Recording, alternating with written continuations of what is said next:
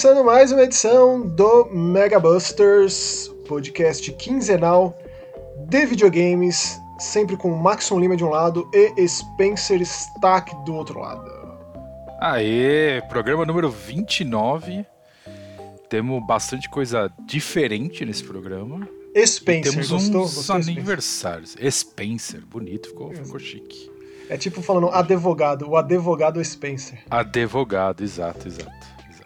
Então a gente vai fazer Ou nossa. no chat do UOL, a advogata. Vamos lá. é antiga, tem, que- a gente tem que desenterrar as coisas, né? Ai, que chatline isso. É, total. Então a gente vai fazer aquela, aquela de sempre, né? Aquela via sacra de notícias, aniversários e jogos, finalizando sempre, claro, com os comentários. É, eu diria que, cara, eu gostei de todos os jogos desse programa. Eu não me Todos? lembro de um que eu. É, tem bastante jogo e eu gostei de todos. É claro que um mais, outros menos. Sim, sim. uns normal, muito mais, outros muito Sim. menos. Mas, é, claro, eu, eu acho que. Não tem nenhum assim que eu vou pegar e. Porra, essa tranqueira aqui, sabe? Não que a gente faça muito isso também, né, Spencer? Eu, eu particularmente, Ah. quando eu não gosto de um jogo, eu prefiro dar. Passar um vi- pano, né? Não, Eu tô brincando, eu sei, eu sei, tô zoando. não, pô, eu tô falando fazer a vitrine do negócio, falar qual é que é do jogo e as pessoas Sim. concluem. É claro que eu, eu pontuo é, o que, que não me agradou, a insatisfação ali e tal, mas eu não vou ficar execrando o jogo, entendeu? Tipo, Sim, sim, não, eu entendo, eu entendo. Eu tava brincando. É, é assim, eu acho que raramente um jogo realmente me tira do sério. É, acho que é mais quando o problema é parte técnica, que aí é mais frustrante, né? É nem coisa, mas, cara, é, eu acho, eu concordo também que, o, que esse programa aqui tá com um nível elevado. É, o, assim. o- eu tô dizendo isso, né? E o último programa teve Babylon's Fall, que provavelmente é a maior decepção pra mim no ano e dificilmente será superado. Sim. Mas, Spencer, o que, que você achou? Hum. O que, que você achou? Que veio aí, é claro, na entoada do filme do Sonic, que é um sucesso estrondoso, Sonic 2. Eu não assisti ainda, pretendo assistir no cinema. Que eu achei, achei, sei lá, inofensivo o primeiro filme do Sonic. É, Tá. E aí veio o anúncio do Sonic Origins, que é essa Sim. pacoteira aí, mais uma pacoteira de Sonic, né? É a enésima pacoteira de Sonic. Sim. Que traz aí quatro jogos: Sonic 1, 2, 3 Knuckles e o Sonic CD. É, e vai sair para todas as plataformas, vai ser lançado no dia do aniversário do Sonic, que é 23 de junho.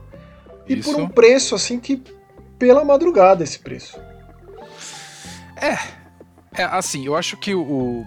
primeiramente, é, o anúncio, eu acho que começa com o problema do anúncio em si. É, eu- todo mundo ficou surpreso, lógico, e, todo, e gerou aquela hype inicial, né? Foi eu, no caso, eu falei, caralho, estão refazendo o Sonic do cacete. Aí não era bem assim, né? É, o preço realmente tá caro. Então, assim, tem um monte de porém. E, e aquele pacote que tem uma versão com tal coisa, uma versão sem outra. Aí, a SEGA falou, Ah. explicou melhor e tal, né? Fez uma versão pacoteira com tudo, não sei o quê. Olha, vou te falar, digital standard, digital deluxe. Olha, É. ridículo, ridículo. E, as- É, e os- é, tanto é. o Sonic quanto a SEGA, eles são muito intensos nas redes sociais. Eles respondem muito. Então eles tiveram que dar uma satisfação, entre aspas. Tipo, Teve, né? não é bem Teve. assim, veja bem, sabe? Tipo, foi ridículo, Sim. cara. Eu achei triste. É, ainda mais assim, nesse, nesse, nesse período tão bonito que tá sendo. Que tem sido Tem sido, sim, Sonic é verdade. com o filme, né? É, então, sei lá, eu achei meio bizarro. Eu ainda esperava. Mas o que, que tem a ver a minha expectativa com a realidade, né? Qualquer coisa em É. volta de um Generations 2 e não só mais uma é, que- quentinha aí de Sonic. É, eu acho que isso aí foi uma surpresa, né? No aniversário do Sonic ano passado não falaram nada disso, né? Falaram de outras coisas e tal. É, do jeito, pelo menos, que, que, que veio esse pacote não foi falado, então. E aniversário Vamos do ver. Sonic ano passado foi o aniversário redondo do Sonic, né? Sim, Sonic sim, é sim. O 91, aniversário. né? Então, sim. eu não 31, tinha- é. 30 anos, né? Agora esse ano que faz 31. É, então, assim, realmente, vamos ver. Tá atrasado, né? Mas assim, Ah, grande lá, parte das eu- empresas estão errando no time dos aniversários também, né? É aquilo, o Sonic chega atrasado É. pro próprio aniversário, então qualquer um pode chegar.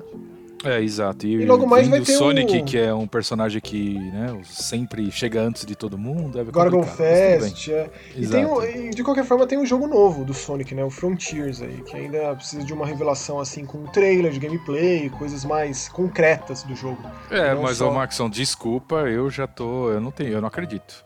E assim, é, é jogando já, tipo. areia no ventilador, porque se for do mesmo jeito que tem sido feito até hoje, não vai dar certo, entendeu? Para mim, na minha cabeça, eles tinham que pegar uma equipe, nada a ver, tipo o que aconteceu com, Com tantas Sonic outras Mania, franquias, sabe? né? Não, Não, Sonic assim, Mania mesmo. mas Sonic Mania- É o maluco lá que lançou o Sonic pra celular, né? É, é o Chris Whitehead, que tá fazendo um jogo de plataforma, ele tá com a equipe dele lá. Então, Então, mas eu- tinha que pegar uma, sabe, uma equipe nada a ver, assim, sabe? Um, É, igual um tá tempo atrás acontecendo. eu já tinha ouvido falar que umas pessoas que saíram do projeto do, do, do Ratchet and Clank, do Jack and Dexter, tinham fundado um estúdio, iam fazer o novo Sonic. Mas aquele boato de acima de boato, isso já faz uns 5, 6 anos, nunca saiu do lugar isso. É. Cara, até ia ficar melhor na mão de um, de um- de um time até do Yooka-Laylee aí, até que tá em silêncio por um bom tempo, né? Depois É, eles lançaram aquele. Impossible Lair, mas ó, então, é, a SEGA tem passado muitas franquias pra outras mãos, né? Vide, vide Streets of Rage, vide Wonder Boy, Alex Kidd. Ou até o Sonic de kart, certo? Lá os... É, o Sonic de Kart é da, Transformed, é da, então. da Sumo Digital, né? Desde o primeiro. Todos eles são. Não, então, então, assim, e, e deu certo, né? Com certeza. É com muito, é certeza. muito legal tudo. Então, assim, podia, né? Mas assim. Jogar olha, realmente na mão de outra pessoa. Hum. Se você pega e compara esse jogo com o Kawabanga Collection, por exemplo, porra, podia enfiar os Sonics de Game Gear aqui, um negócio mais fundo na história do, do, do, do- do- É. personagem da franquia. Né? Pegar uns títulos obscuros. Você, você- você conhece melhor do que tipo. Fighters. O é, Fighters ainda tá na retro, viu? O, o Não, não, Fighters sim, sim, ah, mas 360 bota no pacote, faz uma Assim. versão HD aí, bonitinha, mais legalzinha. Aliás, eu lá. sempre, eu sempre serei um defensor de Sonic Fighters, cara, que é da galera da M2 lá que fez Virtua Fighter, Sim, um sim, é baita bom. jogo. É belo de um Muito jogo, bom, sim, eu é um gosto muito. jogo. Mas é isso, ó. Aí temos aí o Sonic Origins, prometido pro dia 22 de junho. Todas as plataformas e por 23 preços de assim. junho. 23, 23 desculpa. de- Pode crer, isso. 23.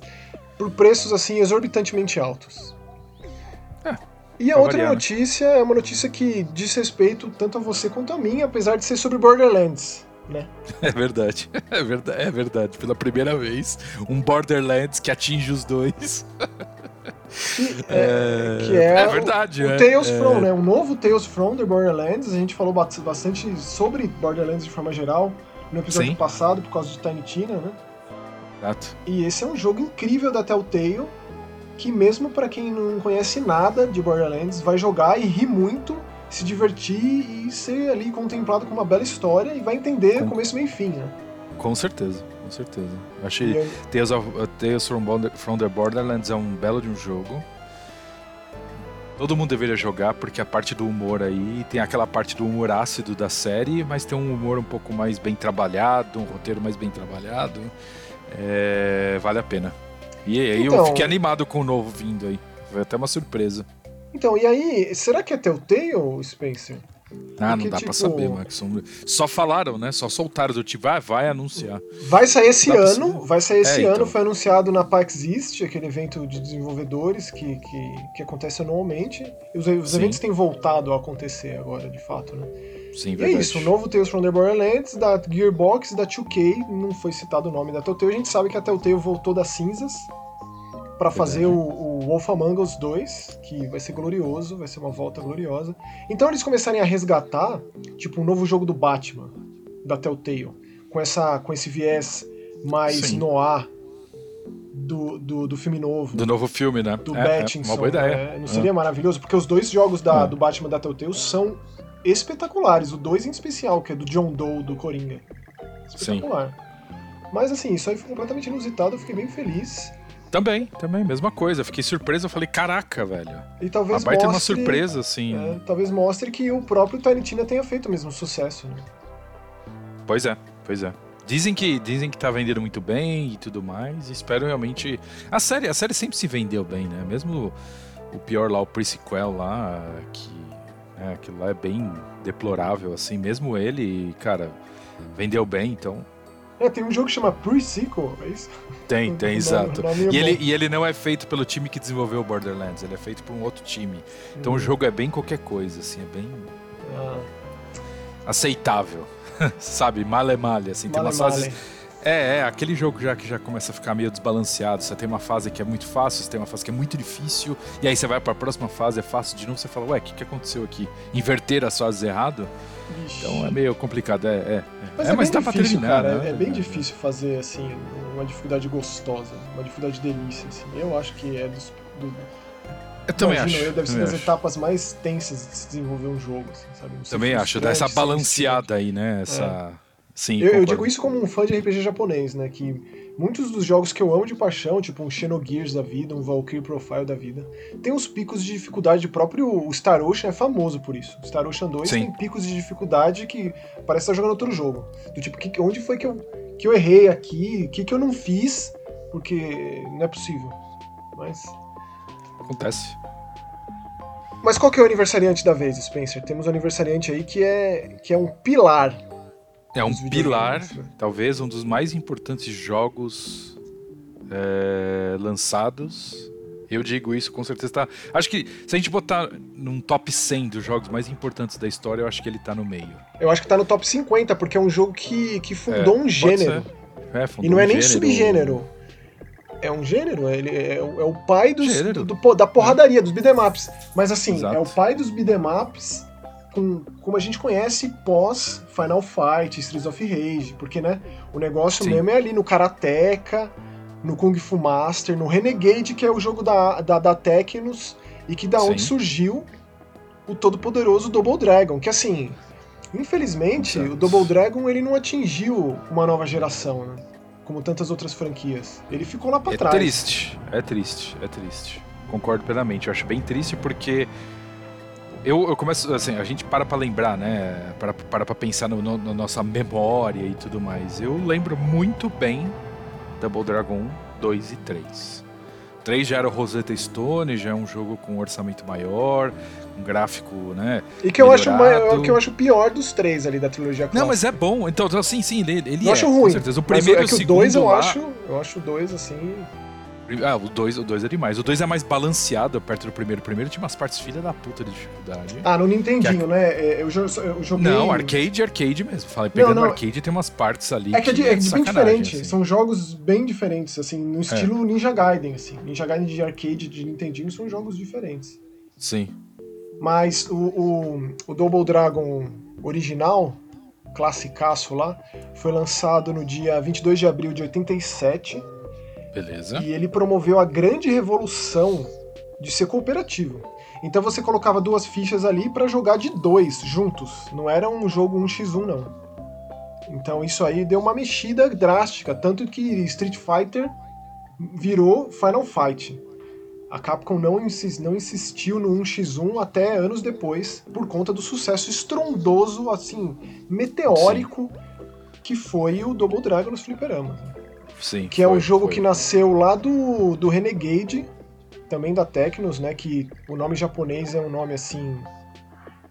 Neketsu Kouha Kuniokun, que é aquela temática de marginal de colegial, que vai bater lá nos bullies do amigo. Que inclusive o nome do maluco, né? O Kunio, é o nome do CEO da Tecno da época. Né? Então tinha essa bizarrice. O Kunio Taki era CEO da Tecnos é, e também era o protagonista desse jogo. Cara, é, essa época aí tinha uma leva maravilhosa, né, de jogo nessa pegada. Você mesmo falou do Renegade, cara, Bad Duds versus Dragon Ninja. É, cara, quanta coisa boa teve nessa época. O próprio Ninja Gaiden, aquele Ninja Gaiden de, de pancadaria ação lateral era muito bom, que você tinha um ninja laranja e um azul, né? Muito então, assim, diferente. cara, aí você tinha logicamente Final Fight, aí você veio pros consoles lá no Streets of Rage, que a gente já mencionou aqui. Cara, é realmente. E assim. E, Não, é e aí tem, e aí tem Alien Você senta pra jogar isso aí, você joga numa boa. Aí você vai estar até pra um é. Golden Axe da vida aí, que é foge um pouco Golden da pegada, Axe, Capitão né? Comando, Cadillac Dinossauros, Alien vs Predador, o The Punisher, etc, etc. Alien Storm, e por aí vai, sim. Alien então, Storm um maravilhoso. É. Maravilhoso, eu amo. Sempre, sempre então, lembro. o esquema do co-op, por mais que seja cooperativo, né, os irmãos Lee têm que salvar a Miriam, a namorada ali, que é a Dancing in Distress, origi não original, mas né, aquela coisa, dá um soco na barriga da moça e leva ela embora. E tem que resgatar ela. Tipo, ela é namorada do, do, do Billy e do Jimmy, ou dos dois? De quem que é? De... Irmã, já ouvi falar que era irmã. Uma vez eu lembro que eu falei assim: aí, olha, os caras namoram a mesma menina. Aí o cara falou: não, velho, é irmã, porra. Eu falei, é mesmo? Era um negócio escroto que disseminou uma coisa que ficou ali implantada na cabeça de muita gente, que parecia inofensiva e que levou muito tempo para desconstruir essa ideia patética.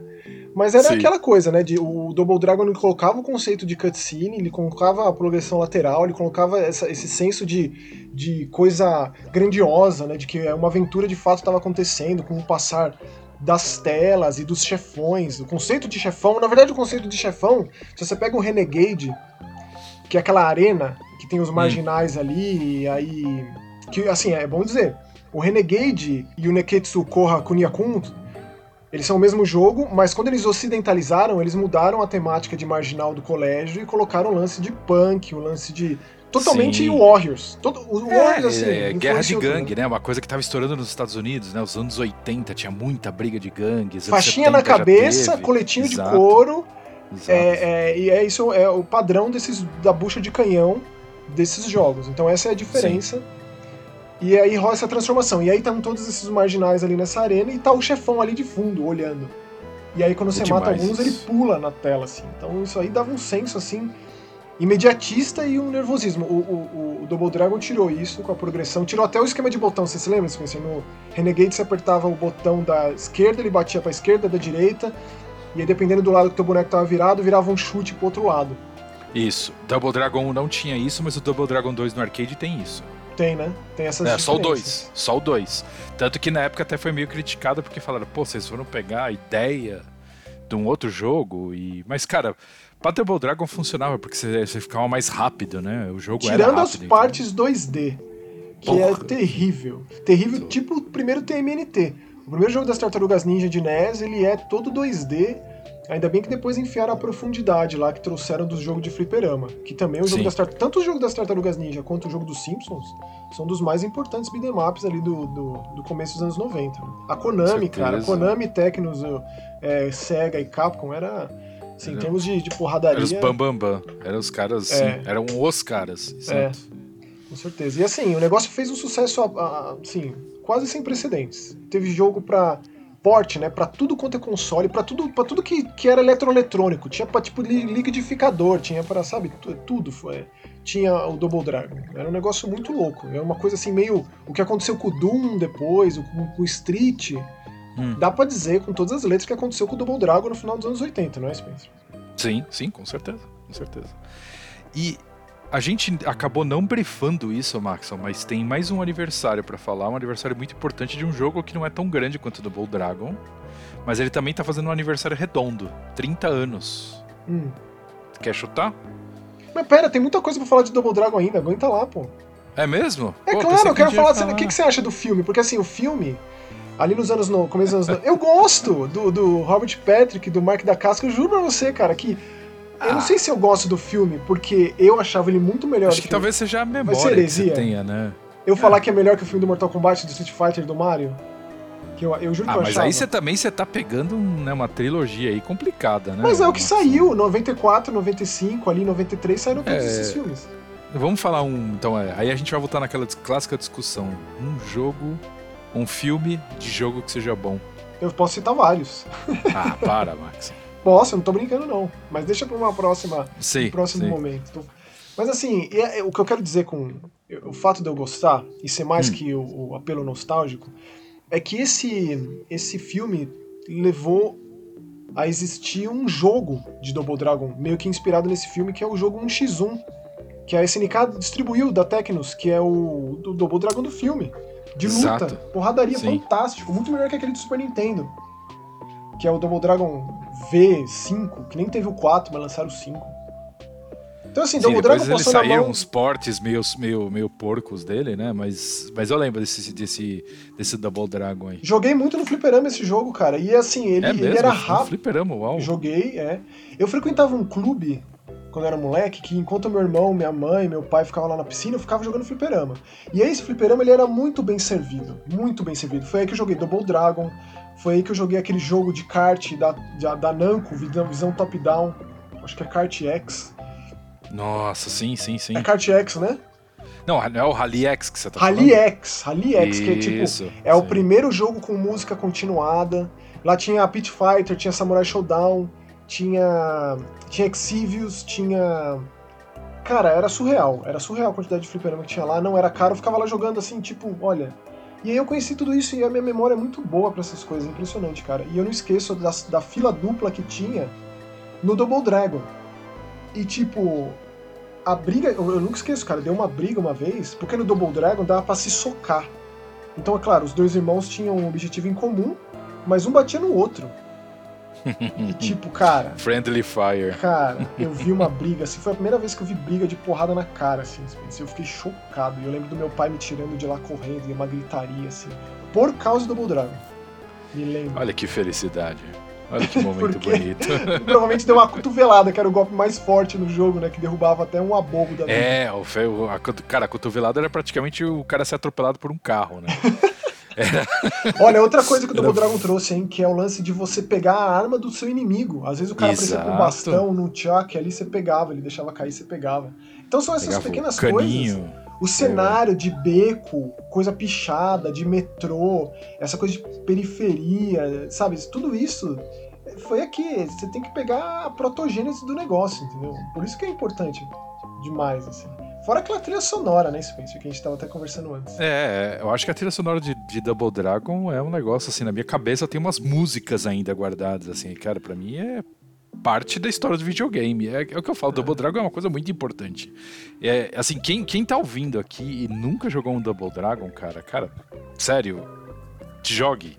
É, e tem, é, tipo, é, tem necessário. o 2, tem o 3, é. Super Double Dragon do, do Super Nintendo, teve o com Battletoads, desenvolvido pela Rare, é, teve o Neon. O Neo. o Neo Neon, Ford, é, que, que, que, foi o último que foi realmente bom, já tem muitos anos do lançamento. Porque depois teve o Double Dragon 4, né? Que trouxeram, inclusive, o criador da franquia de volta, o Yoshihisa Kishimoto. Ele tá Caraca. envolvido. Né, ele tá envolvido com o Double Dragon 4, que eu acho assim. pavoroso que é o último jogo da franquia e meio que afundou de vez o negócio. Que é da Arc System essa franquia, Spencer, sabia? Tá na mão sim, da... Sim, sim, sim. Da Arc System, sim, eu tô ligado, tô ligado. É, e o Kishimoto tá aí na atividade, fez o Double Dragon 4, foi assim. um erro. Acho bem ruim. Tanto que, né? Ficou Acontece, meio que né, por aí. É. Isso é normal acontecer, né? Mas é isso, assim, é extremamente importante é, dos pilares dos videogames, é a criação ali, o nascimento de um gênero inteiro que desencadeou sem fim de jogos, né? Então, agora a gente vai ter uma nova Tartarugas Ninja aí. Teve recentemente um Streets of Rage novo, tudo, tudo nasceu aqui no Double Dragon, né? isso é incontestável. Mas desculpa aí, Spencer, eu tinha que falar mais hum, Não, não, coisas. imagina, imagina, imagina. A gente vai falar agora de um aniversário que eu acho muito especial, de um jogo que nunca teve uma continuação. É, mas eu acho, para mim pelo menos, é um dos jogos mais importantes do Mega Drive. Ficou exclusivo para plataforma, nunca saiu nada além dessa versão de Mega Drive, Genesis ou o nome que quiser dar. Hum. Mas é um jogo feito pela Game Arts, Maxon.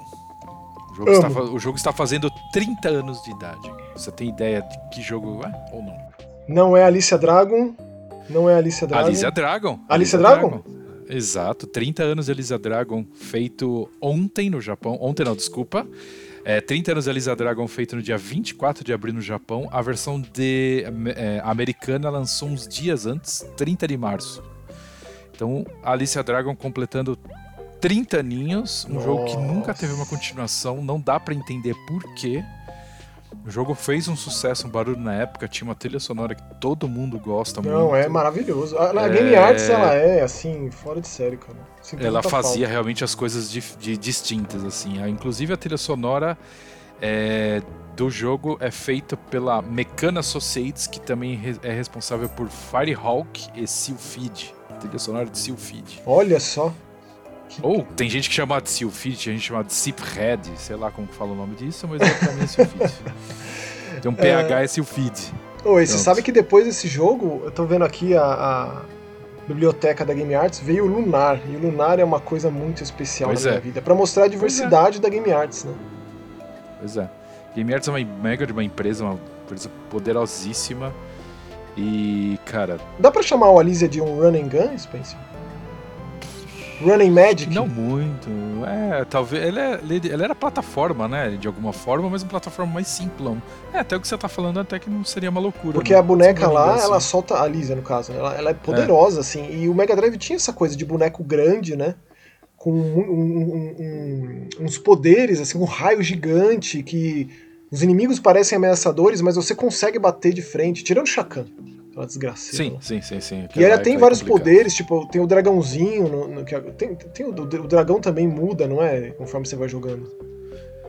Sim, então, na verdade você tem os quatro dragõezinhos e eles vão evoluindo, né? Ah, é verdade. E aí eles vão ficando mais fortes. Aí tanto que tinha um dragãozinho que era tipo, parecia um foguinho, assim, uma bola de fogo. Ele era o principal ali, ia pra cima dos inimigos. Eu me lembro ele um era o primeiro é... que você evoluía uhum. para o jogo ficar mais fácil. Eu me lembro um que é meio. que parece que tem pena, assim, uma coisa meio dinossauro. Sim, né? sim, sim, sim, sim. É, é, é cara, é Cara, a Lisa Dragon é um, é um, excelente jogo, ele quebrou bastante a ideia do, da, da progressão lateral. É, porque eu lembro de, umas... de, ter muita coisa escondida, né? De parede Tinha. escondida, de você subir uns degraus que aparentemente não, não tem degrau ali, tem, tinha umas, bastante coisa secreta, assim. Né? Sim, exato, exato. É um excelente jogo, de verdade. É... Também indico para jogar. É, a Lisa Dragon foi, foi muito parceira da, da SEGA, né? Por muitos e muitos anos. Assim, na verdade, no decorrer de todo o tempo, porque se a gente pensa em Grande, em Lunar, são jogos que primeiramente saíram para os consoles da SEGA e depois receberam ports, seja para para PlayStation, seja lá para onde for, né? Então teve Sim. até mesmo no, no Saturno, Saturno Dreamcast, a Game Arts, para mim um dos melhores jogos do Dreamcast é o Grande A2, que bateu de frente com Final Fantasy IX e Dragon Quest VII na época. Tipo, a Game Arts é maravilhosa, hoje faz parte da da Square Enix, né? Foi agregada ali. E tipo, o que, Faz que parte fez? do grupinho. Fez, sei lá. Ah, o... Os, os, Cara, os relançamentos de Grandia foram os últimos jogos, sei lá. Sim, e parece que a última grande coisa que ela fez, ela ajudou a Nintendo no desenvolvimento do Super Smash Bros. Brown. Ah, não. Lá atrás no Nintendo Wii, sim, sim, sim. É, assim, de então. coisa nova, criativa. Mas é legal, pelo menos a empresa, cara, tá na atividade desde 85, né? É, e ó, posso, eu vou falar um negócio um tanto quanto ousado aqui. Hum? Grandia 2 tem o melhor sistema de batalha de todos os tempos de um jogo de RPG japonês. Na minha modesta opinião, evidentemente. Né? Poxa, ok.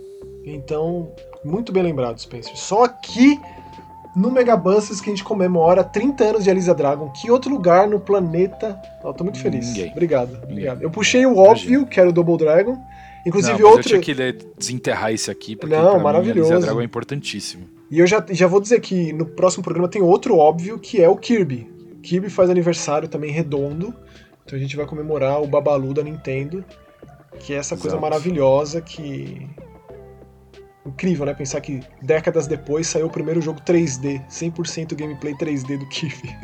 Pois é, pois é. Bem, antes tarde do que nunca, tá? E funciona bem, né? Ao contrário do Sonic 3D. Mas deixa pra lá, não quero fazer. É, o Sonic foi um pouco malhado nesse programa, coitado do Foi. Sonic. Foi um pouquinho. Mas não à toa, é Sonic é crítica construtiva, viu? Aqui Exato. é o tipo de crítica que a gente gosta, não é nada gratuito aqui não. Mas é isso, Spencer, vamos para os joguetes. Jogos Vamos, maravilhosos da vez. Vamos começar com o Peru, é isso? Um jogo peruano, vindo diretamente do Peruano. Peru, Aí. de uma produtora chamada Sunwolf Entertainment, Imp of the Sun. Imp of the Sun. E aí, Maxon? Eu achei, eu vou dar uma opinião já inicial, assim. Eu, infelizmente, esse programa não, tá deixando claro, eu não consegui jogar muitas coisas porque eu estou no final de um. Aqui Canadá, a, faculdade é separada por sessão, não é separada por semestre. Eu estou no final de uma sessão, Aham. então o tempo foi meio complexo, mas eu achei Imp the Sun um jogo que, me- que eu amei e odiei ele muito rápido. Num espaço de tempo muito rápido. Porque o jogo é uma delícia de jogar e aí ele é completamente desbalanceado quando você enfrenta um chefe. Não sei se você tem a mesma impressão. Ah, ele assim, eu acho que, primeiro, né, é um jogo de. Eu nem diria que é um Metroidvania. Por mais que ele, ele permita revisitações nas, fa- nas fases, ele é um jogo Sim. mais linear, assim. Você tem ali a área de floresta, uma área mais de lagos ali, mais, mais alagada, e tem uma área de, de caverna mais escura. Uhum. Mas ele que te dá a fase, você mata o chefe, próxima fase. E aí você ganha um poder desse chefe, você evolui teu bonequinho, porque esse Imp, esse Diabrete aí, é um ser enviado pelo Sol para combater a Lua que se revoltou e criou um eclipse. E esse eclipse meio que apagou a humanidade, ou quase toda a humanidade. Sobrou ali só uma aldeiazinha é, tá. de uma, uma idosa, uma senhora e sua neta. E aí esse bichinho é enviado pelo Sol para tentar né, fazer com que a humanidade volte a prosperar. E ele, e ele, assim, cara, ele é uma mistura de Hollow Knight com Ori.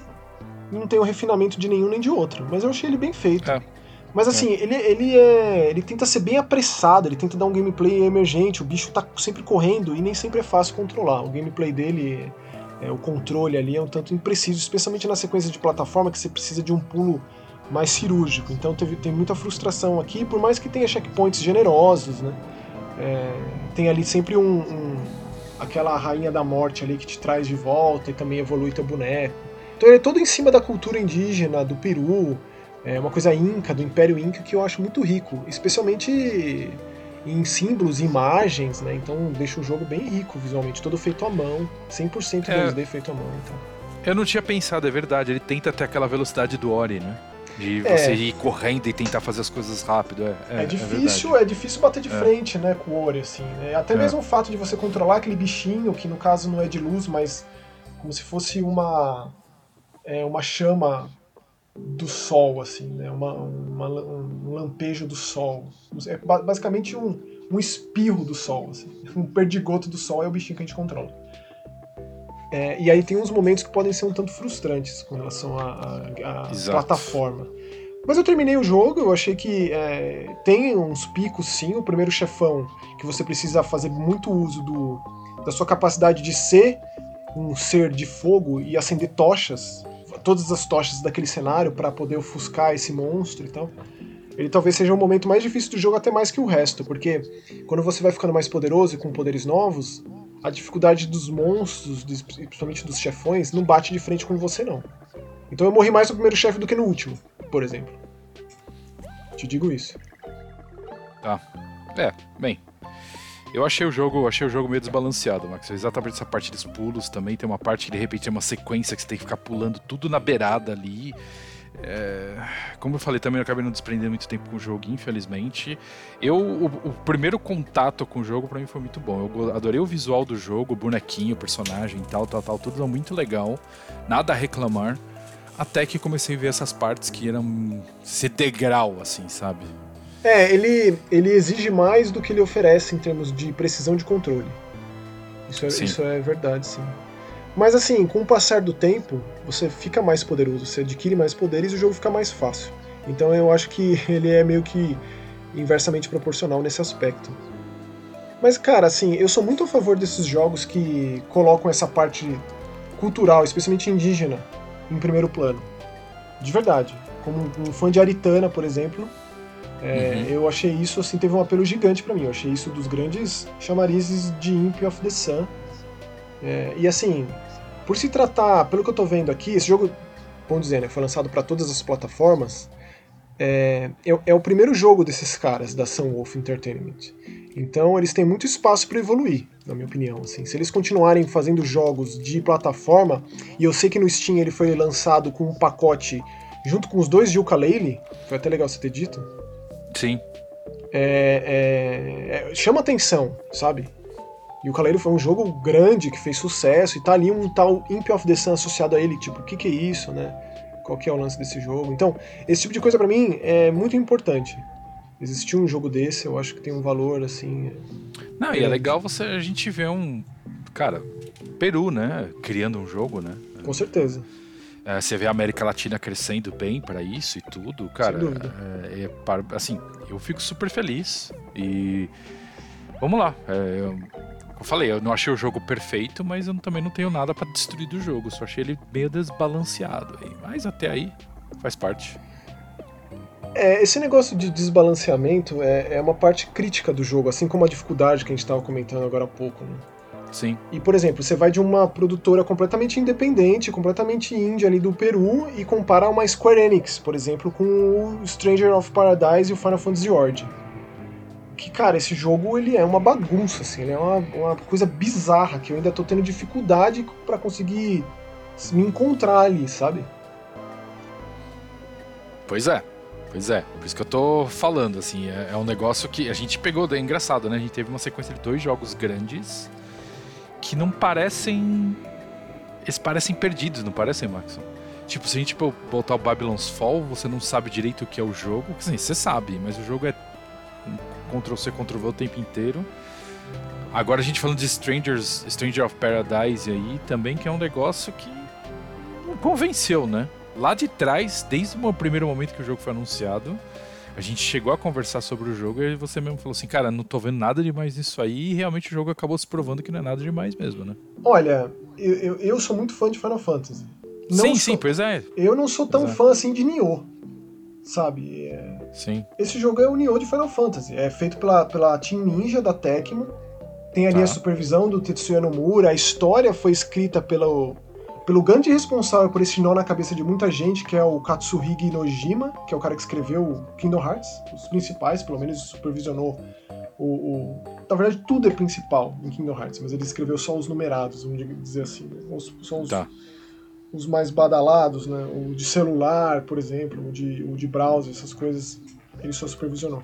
Mas ele escreveu esse jogo nessa ideia de revisitar o primeiro Final Fantasy, a origem dessa coisa toda, a origem dos guerreiros de luz, né, trazer revisitações, trazer reimaginações de vários mundos de Final Fantasy, né, de vários cenários. Então tem, se você puxa da memória é, aquela dungeon de fogo do Ifrit do Final Fantasy VIII tem uma coisa semelhante aqui, ou aquela dungeon de floresta do Final Fantasy IX tem, ou o Monte Gagazé do Final Fantasy X de gelo tem. Então isso tem apelo para quem é fã. Quando você pensa no time de personagem, ali no Jack, aquele, aquele uhum. protagonista lá, que talvez seja o pior protagonista de um Final Fantasy, péssimo aquele personagem. É, bem ruim. Que todo esse lance de eu quero matar o caos, eu quero matar o caos, que é isso que ele fala o tempo todo. Na verdade, caos não, chaos, né? Porque esse jogo não foi localizado pro nosso idioma de nenhuma maneira. Sim. É zoado, cara. E essa coisa da, de, de, ser um realismo fantástico, né? Que é a ideia de você pegar e misturar algo contemporâneo, o fato do cara estar tá com um celular, ouvindo uma música moderna, e de repente ele tá com uma espada enfrentando é, é, todo tipo de criatura de Final Fantasy, desde as bombas até, até os Sarradins, até a, aquele Squirrel, que é aquele, aquele, é, aquele tigre com bigodão.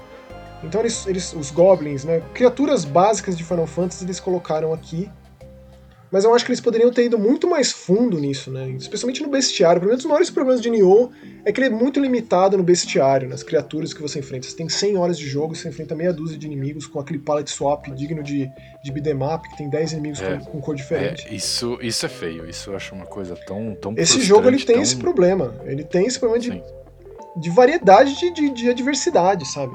Ao mesmo tempo que você tem um sistema de batalha que eu acho superior ao do Nioh, porque ele soube incorporar muito bem o sistema de job de Final Fantasy num esquema de, de jogo de ação. Tá. Com uma evolução rápida, você não demora para passar de nível. O personagem não é ele que passa de nível, o que passa de nível são os jobs. E aí você vai numa árvore de habilidade, chegando, transformando um Mage num Black Mage, o Black Mage num Sage, ou num Dark Knight, num Dark Void, o Dark Void vira um Berserk. Então, assim, é um negócio muito amplo que você o tempo inteiro fica experimentando com um loot, assim, digno de Diablo sabe? Muitos Sim. equipamentos. Você fica o tempo inteiro tendo que passar no ferreiro para desmontar aquele monte de tralha que você pega. É, e eu depois já desencanei de ficar cada parte da armadura. Eu apertava o botão lá que otimizava pro job específico sim, e foi. Sim, é, isso, isso é uma coisa, assim, eu não, acabei não entrando muitas horas dentro do jogo, mas eu comecei a olhar e falei assim, eu não tenho muita paciência para você ter que estudar o que você tem que fazer no personagem. Então eu, eu gosto, o automático toda. Então, não, mas quando, quando tudo é muito genérico, não, Max. Eu gosto, mas é muita. É diferente, por exemplo, é Elden Ring. Vai, a quantidade você, sobressai. a gente tá evoluindo. Por exemplo, a gente descobriu que a espada que a gente tá usando lá, sei lá, ela é melhor evoluir destreza, por exemplo. Então você tem um estudo. E, e é um negócio legal você descobrir, tá ligado? Agora, não, esse jogo, é tudo muito. Esse jogo tem isso também. Ele tem lá as, as armas, os equipamentos que funcionam melhor para esse job. Pode ser que funcione melhor pro Tiff, ou então funcione melhor pro, pro Ninja. É, eu peguei um lá porque tem as, os jobs básicos, os avançados e os muito evoluídos. Então tem, tem todas essas categorias que você precisa evoluir o máximo de, de, de pelo menos uns três para conseguir um novo, sabe? E você consegue misturar no meio da batalha dois. Então você tem essas afinidades. Só que é tanta coisa, é tanta coisa, que tipo, seria mais legal se fosse menos para que você se preocupasse em evoluir mais esse menos. Em prestar mais atenção nos detalhes desses menos. Né? E às vezes não tem nem tempo de você. É um negócio meio do Assassin's Creed dos recentes. Né? Você gosta de um capacete, de um escudo, mas você fica com ele segundos, porque você já pega um próximo. Porque ele é muito é. acelerado esse jogo. E ele tem uns sistemas é. legais de luta. Ele tem um sistema de você quebrar a defesa do inimigo, usar uns contragolpes. Você pode, por exemplo. Não, não, isso tem. Isso, isso, é, isso é verdade. Mas você falou do Assassin's Creed, eu acho que o último muda um pouco aí, né? O Valhalla.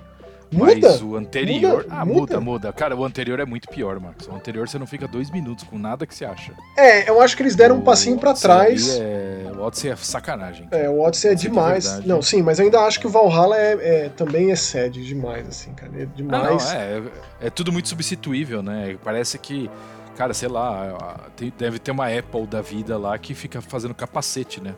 Porque é inacreditável quando você acha de capacete jogado para tudo que é canto ali, né? Não, imagina é... o trabalho para se fazer. E nesse jogo aqui então, tem esse, é. essa preocupação também. Tem umas, umas armaduras, umas roupas muito maravilhosas. E às vezes até quebra, assim, tem um chapéu.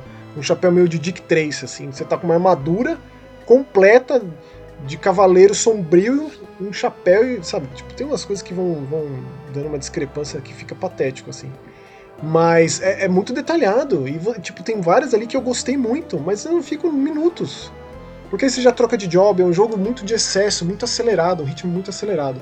E ele, e ele quer ser muito sombrio e muito do mal e muito, sabe? E ele falha muito nisso, eu acho. Porque o personagem principal, por mais que a história se desdobre bem, o lance do jogo é que você precisa ir, ir, ir nos quatro cristais que se apagaram eles pararam de funcionar, digamos assim. Tipo o do Final Fantasy 1. Até que o jogo Sim. se passa em Cornélia também, igual ao mundo do Final Fantasy 1.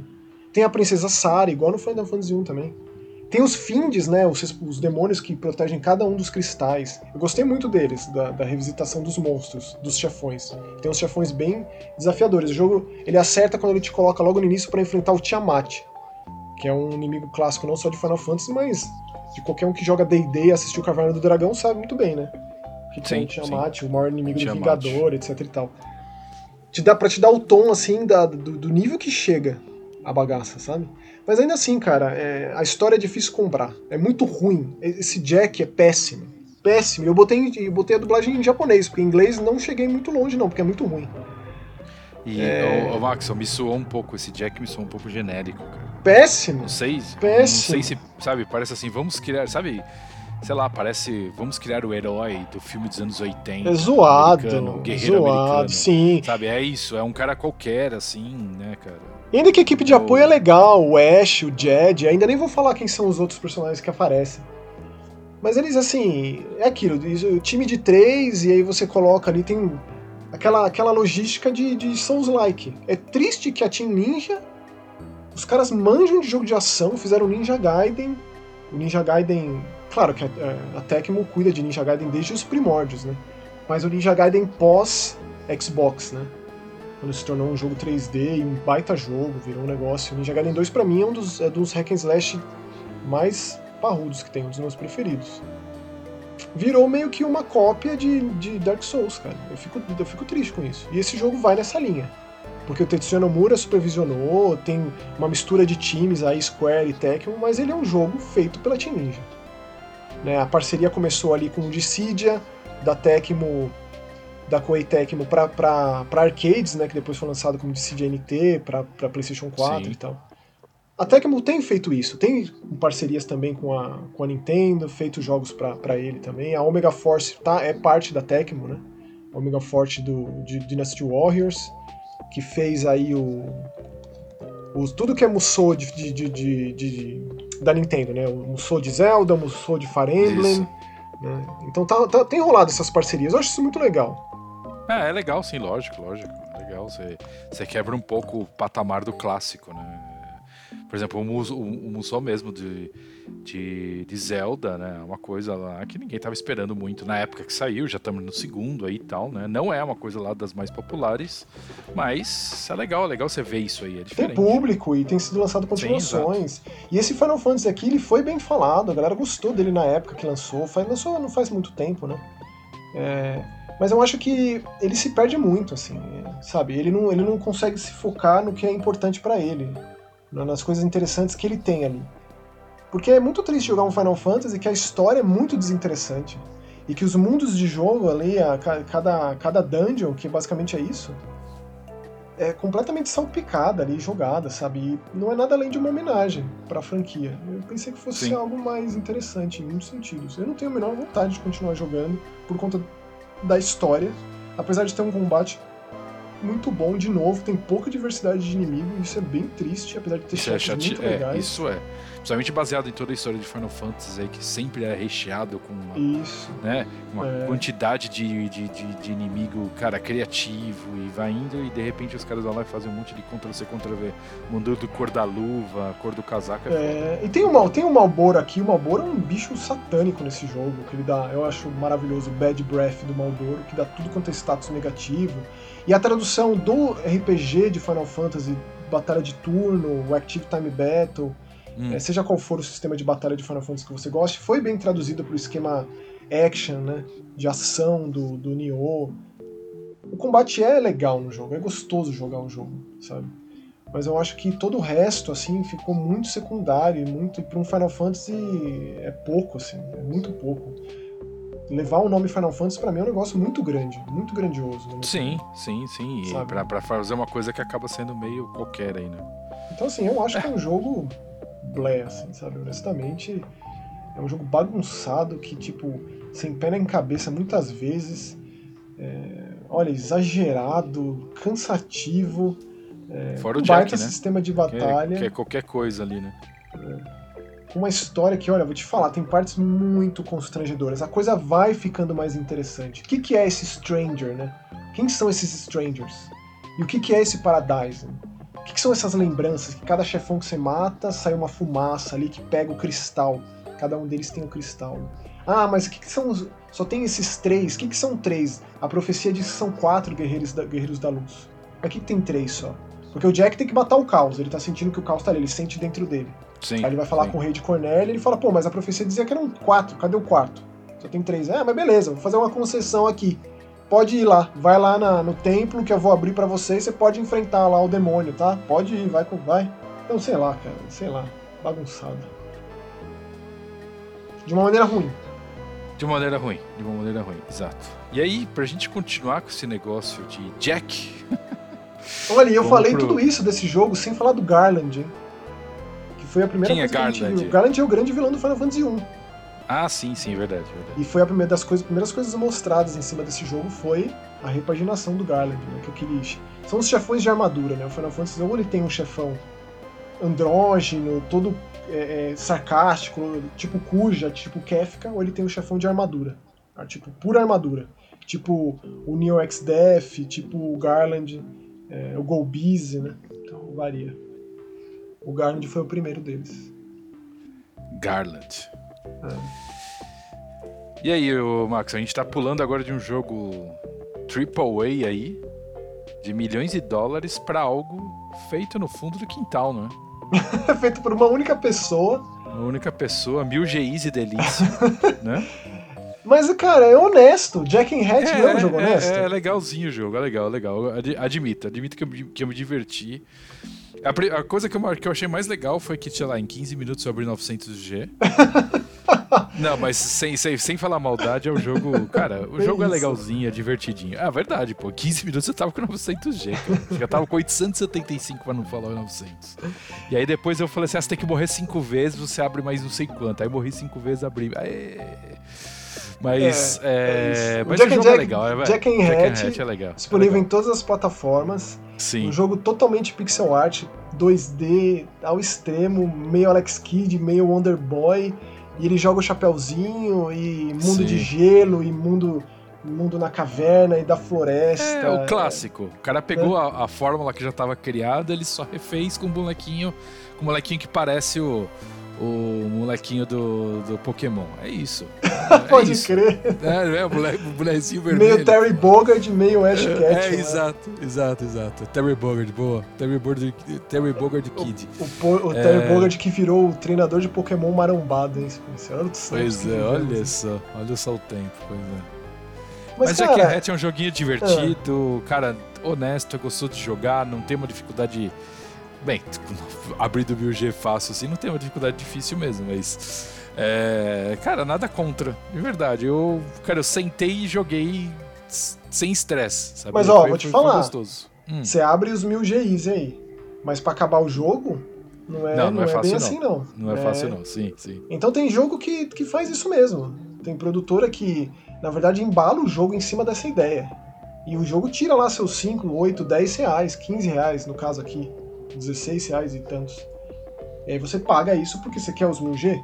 Mas aí, se você quiser jogar um jogo mesmo, você vai ter um jogo de plataforma muito honesto, bem feitinho. É, é um arroz com feijão ali, bem feito. Pode... Qual que vai ser o próximo jogo aí do camarada da Cross Game Studio? Sei lá. Sim, um negócio, sim, sim. Né? Cara, o cara pegou os cenáriozinhos ali, uns cenários de Mega Man, pegou uns cenários de, de Wonder Boy, fez um, um mix ali, uma caverninha, cidadezinha moderna, gelinho. Tá aí, ó. E gelo é, é cara... sempre a coisa mais tensa é, escorrega, né? Aquela é, coisinha que você para, o bonequinho dá, continua dando uma escorregadinha. Isso, isso. É, mas é legal, cara. Nada, nada contra. Nada contra. Ele é um mix de um monte de historinha e, cara, você gosta de jogo, não tá.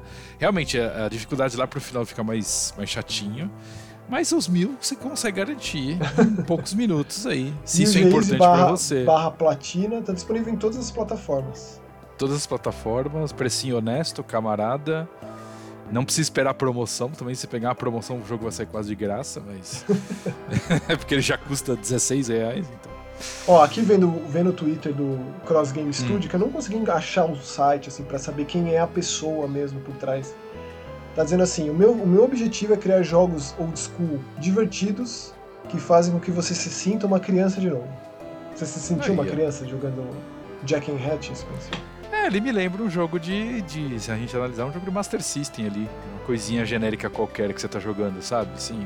Você compraria um Master System com Jack and Hatch na memória? Porra. Cara, na época a gente não escolhia, né? Mas. Vi o OutRun lá e o Safari Hunt tinha que ser, né? Mas tá bom, né? Mas eu pegaria, assim, se é um jogo que eu jogaria. Assim, num, num console velho, assim. A gente tá vendo um monte de empresa agora relançando os os jogos é, fazendo demake, entre aspas, né? Ele lançou uhum. o jogo numa plataforma menor aí. Tem empresa lançando para Nintendo, Game Boy, por aí vai, Genesis, Mega Drive e tal. Uhum. Eu jogaria o Jack and Hatch numa plataforma 8 bits. Ia ser eu engraçado. Também. Eu também, ia ser com engraçado. certeza. Com certeza. Ia ser legal. Ia ser legal, sim. Agora, o próximo também é bem na ideia de retrô, mas eu achei Bem assim, retrô. Mas eu achei espetacular, Spencer. Eu não sei sua opinião, mas eu amei de paixão esse jogo. Eu acho que os caras conseguiram criar algo que ninguém. Eu não tava esperando. É... E vou te explicar o porquê. Não tava esperando? Uma... A gente tá falando do mesmo não. jogo? É, é, o Shimap, o Shimap da vez, o jogo de navinha da vez, certo? Sim, sim, sim, o Z-Warp. Z-Warp, exatamente. Então, eu vou explicar o porquê que eu achei diferente. O negócio de você ter uma vida. E você percebeu que quando você perde todas as suas vidas e acabam os seus continues e você recomeça o jogo, leva em consideração as partidas passadas? Sim, não, sim, sim, sim, sim. Tô ligado. Mas eu achei legal esse conceito de você. Tudo bem, vai, ele acaba te evoluindo, né, com o tempo, né? Mas eu achei legal esse negócio de você durar pouco tempo, entendeu? É, é assim, esse, esse Z-Warp é um jogo Não é durar, é que é sacanagem falar do que eu tô falando. Eu, eu, eu entendo. Eu, eu joguei entendi. bem. Eu, assim, o jogo é um jogo curto. Você joga a primeira partida que você vai ter vai ser uma partida de 2, 3 minutos. Mas, mas, é desafiador terminar esse jogo, não foi fácil. É, terminar, é, não. é, é, é, não é, não é fácil não. O Z-Warp ele é, ele é um navinha top-down, no esquema, no esquema 1900 XX da Capcom, no esquema Tiger L, é, Space Invaders. Exato. É, a diferença dele é que ele não te dá os, os power-ups dele remetem só ao fato de que você precisa de ponto para ganhar mais vida ou para consertar sua navinha. Você não vai ter um tiro diferente. E aí, constantemente, a sua bomba aumenta. E aí você consegue, por exemplo, soltar uma bomba nova pouco tempo depois de ter soltado a que estava totalmente carregada, porque você precisa dela em muitos momentos das fases para você conseguir simplesmente prosseguir. Porque tem é, limpar, não... limpar a área. É, é. Tem porque a bomba limpa os, os, é. os projéteis inimigos, e tem partes que você precisa dela. Então você fica nessa contagem regressiva da bomba, aumentando, aumentando o percentual ali, você explodir e passar daquele obstáculo que precisa da bomba. Então Sim. você tem o tiro carregado, o tiro mais disperso, mais chuveirinho, assim, e essa bomba. E é isso aí. E te vira e vai até o final. E vai até o final, exato. Difícil, ele tem uma proposta dos chefes serem partes do corpo de um demônio, os olhos, o cérebro, os intestinos e tal. Uma trilha sonora excelente, ele tem, ele gabarita a cartilha dos team-ups, na minha opinião. Sim, sim, preciso. sim, é muito bem, é, muito bem feito. Essa East Asia Soft caprichou para fazer esse jogo aí numa boa, assim, de verdade. Isso. Gostei muito. Gostei muito. Gameplay preciso, trilha sonora muito boa, retrô, aquelas batidas mecânicas do, do Mega Drive, chefões gigantes horríveis, é, é, de fácil entendimento, com o hitbox bem, bem marcado. Sim. O que, que ele é... tem de modo de jogo? Ele tem um, Endless, pra você fazer ponto e ver até onde você consegue chegar. Exato. Modos de dificuldade. É, e é isso. E é isso, é isso, não tem nada demais, sim, sim, sim.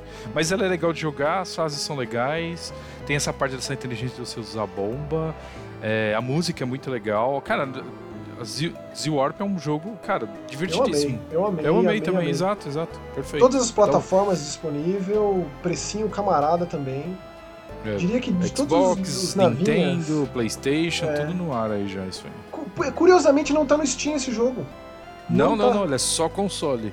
Bizarramente, esse jogo não tá no Steam. Mas eu amei. Acho que dos, dos, últimos jogos de navinha foi o que eu gostei mais. O que ele com fez certeza. com o conceito de com bomba, para mim foi excelente.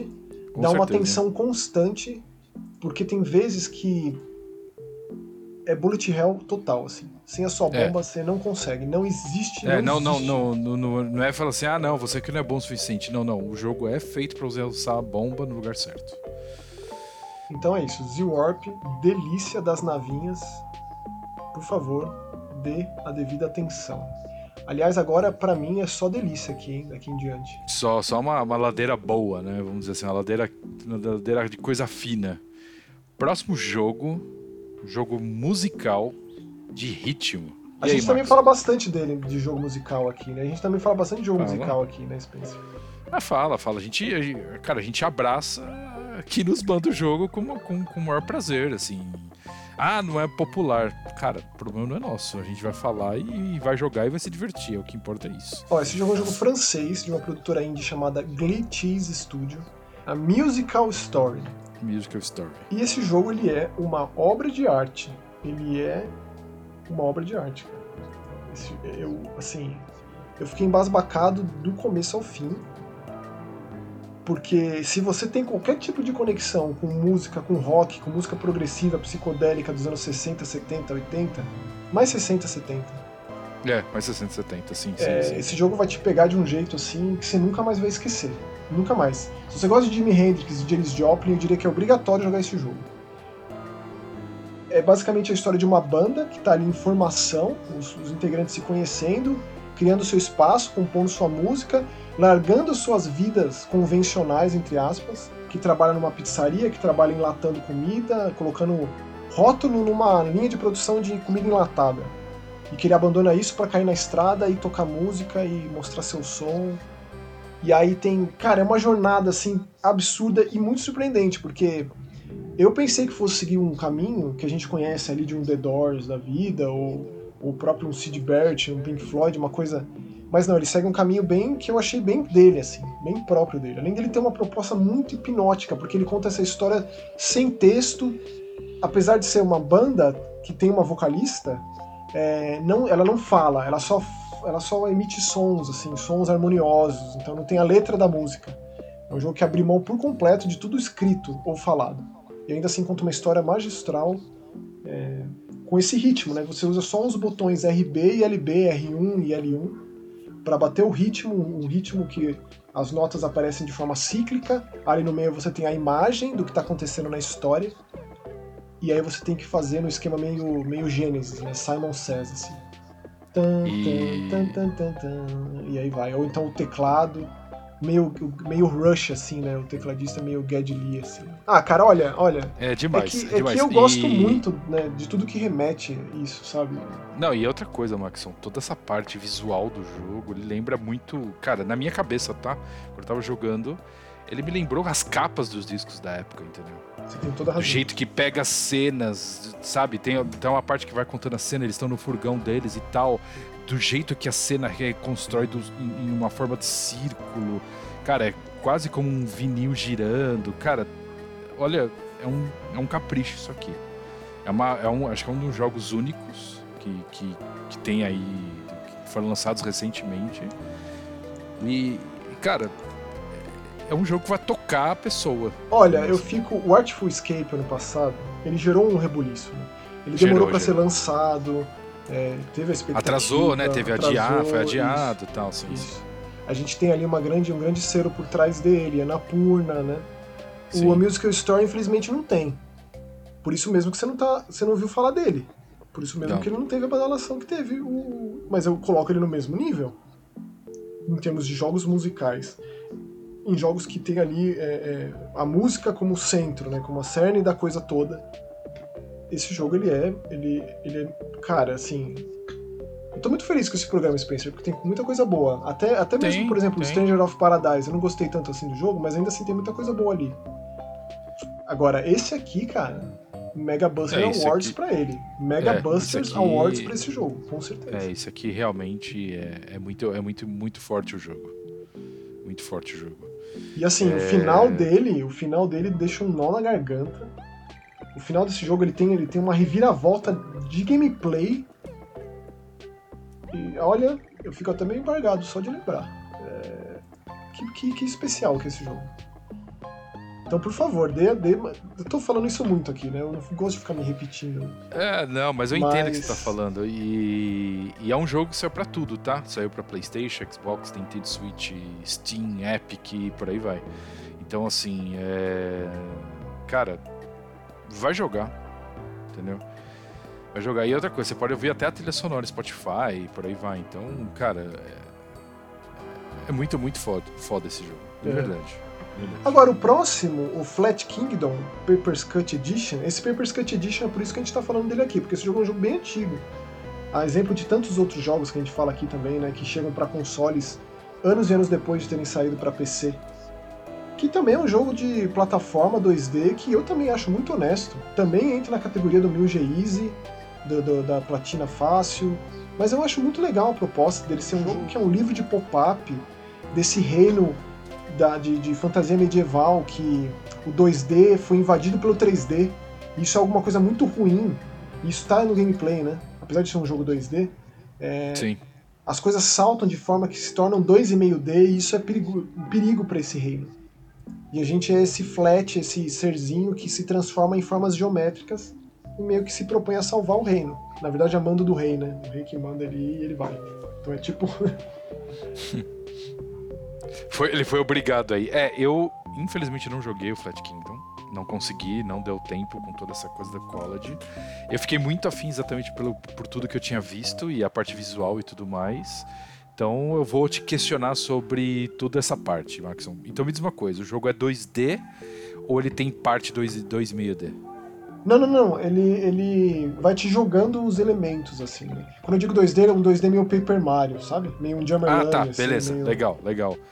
Legal. É, mas assim, a ideia é que esse mundo está se transformando e que isso não é uma coisa boa para as pessoas. É aquela coisa muito simplória de o que faz a paz ser mantida. Ah, é um item, é um cristal. O cristal roubado, caos para todo lado. É meio que essa proposta e ele faz, ele faz piadinha disso. Então ainda tem essa, essa ideia. Mas o lance de você virar um círculo, um quadrado e um triângulo é o grande lance do gameplay. É o grande diferencial, porque eles têm propostas diferentes. O quadrado ele é mais pesado, ele, o, o triângulo ele corre mais rápido. Ele, ele faz, até certo ponto, né, bom uso desse diferencial de você conseguir trocar as formas geométricas o tempo todo. O grande lance desse jogo, a trilha sonora é da Manami Matsumai, que é a compositora do primeiro Mega Man e de várias músicas do Shovel Knight. Então, Uau, sério? a trilha sonora é, é, Manami Matsumai. Deve ter sido a parte mais cara desse jogo e é a melhor parte, com certeza absoluta. e o jogo é feito por um estúdio chamado Fat Panda Games. Não achei informações sobre esse e estúdio é também. Um estúdio mexicano. É... A única informação é que eu sei é, é México. Eles são de Yucatán, é. da cidade de Mérida. É... O site deles é fatpanda.tv, mas é, realmente é, é, muito difícil achar informação deles. Eu tive que ir pingando de lugar em lugar até que eu achei alguma coisa. Eu gosto disso, eu gosto de pontuar de onde vem. Então, tanto de eu diversidade, também, também. jogo do Peru, jogo da França, do México. Olha a variedade, sabe? Tipo, ah, a gente teve o Jack and Hatch e o Flight Kingdom, são jogos muito semelhantes, mas ainda assim é Não, um mas... universo de diferença. Sim, sim, sim, exato, exato. Eu fiquei bem curioso de jogar, é uma pena que não, não tive tempo, fico, vou acabar jogando depois da, da sessão provavelmente, porque, é, cara, eu gostei bastante e o próximo jogo deles já tá para sair aí, é, se chama Twin Flames. Twin Flames, né? Eu vi que é um jogo de mobile, né? Pra celular e tal. Sim, sim, sim. Eles são. Eles são cara, esse, o Flat Kingdom é um jogo de 2016. Então, assim, é um Exatamente. jogo que já, já tem um bom tempo. Eu joguei ele no aí... PC quando saiu na época. Ah, é? Que legal. Pô, é, legal. Joguei joguei de novo, sim. É. Eu gosto muito de jogo 2D, de plataforma. É um dos meus. Eu gosto muito, me dou muito bem com esse tipo de jogo. É... Mas é isso, sabe? Tipo, uma coisa ordinária, uma coisa ordinária no sentido de comum. Sim, comum, exato, exato. É no... tem, tem, tem todo o seu valor. Tem, tem um valor assim, eu acho, eu pelo menos acho inestimável. E quando você coloca ele lado a lado a algo tão diferente como, por exemplo, a Musical Story, que a gente acabou de comentar, ou então o próximo jogo que a gente vai falar, hum. eu, pelo menos, vejo como mais importante ainda da, da coexistência desse tipo de coisa. Por exemplo, esse A Memoir Blue, hum. a gente deixou por último não à toa, porque para mim esse jogo é teve um lugar assim me conquistou, tem um lugar assim inestimável, é inesquecível na minha vida esse A Memoir Blue. Desde o trailer de anúncio, é Ana Purna ali carimbando esses, esses jogos artísticos, né, com um, um toque de sensibilidade, essa coisa da melancolia, é, poesia, os próprios desenvolvedores da Cloister Games dizem aqui, né, é, eles são de Nova York. É uma poesia em forma de jogo, você joga uma poesia, é exatamente isso. Ainda que tenha uma história que eu particularmente achei muito forte, mas você fala forte por quê? Você fala da parte do. O jogo tem todo um drama, né? Assim, tem todo um... Não, forte porque ele, ah. por mais que ele tenha essas alegorias, né? Analogias, dá para entender muito bem o que ele quer passar aqui. A relação difícil entre a mãe e a filha. E essa filha se tornou uma campeã de natação, mas a mãe não conseguia estar presente na, na vida da filha por conta do trabalho. E Sim. a filha não entendia por que, que ela não estava presente, e a mãe não conseguia se fazer entender de que ela não estava presente para poder manter a filha na, naquilo que fazia a filha feliz. Então esse tipo de comunicação é colocada no jogo no, em, até em uma forma diferente de traço, como se fosse um desenho animado, enquanto todo o resto do jogo é um 3D mais convencional. Mas usar essa palavra convencional para esse jogo nem é, cabe. É, é, então, é, isso, isso é uma realidade. É convencional e foge disso, com certeza. É um jogo que também já tem desenvolvimento há um bom tempo, né, Max? Quando, quando que eu acho que a Anapurna mostrou a primeira vez esse jogo? Que deve ter sido uns três anos atrás, não é não? Olha, talvez, talvez. Talvez, porque é... apesar dele ser curto, ele te coloca basicamente cada, cada trecho dele, cada cena, cada momento ali da vida dessa mulher, dessa nadadora profissional, e é uma campeã, muitos troféus, muitas medalhas, tipo, mostra ela começando ali ela acabou de ganhar uma medalha de ouro, e aí tem um monte de paparazzi, foto e não sei o quê. E aí depois passa pra casa dela com um monte de troféu.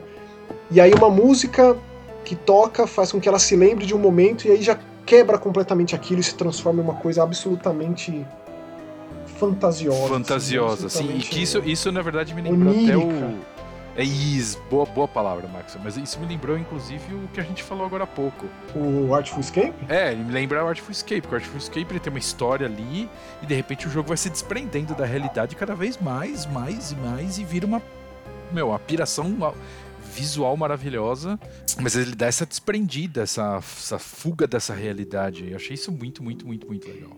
É, eu, quando eu digo pesado, é porque mesmo nessa coisa muito fantasiosa e dos sonhos, uma coisa meio New Game assim, ainda assim tem a mensagem ali muito bem colocada, né?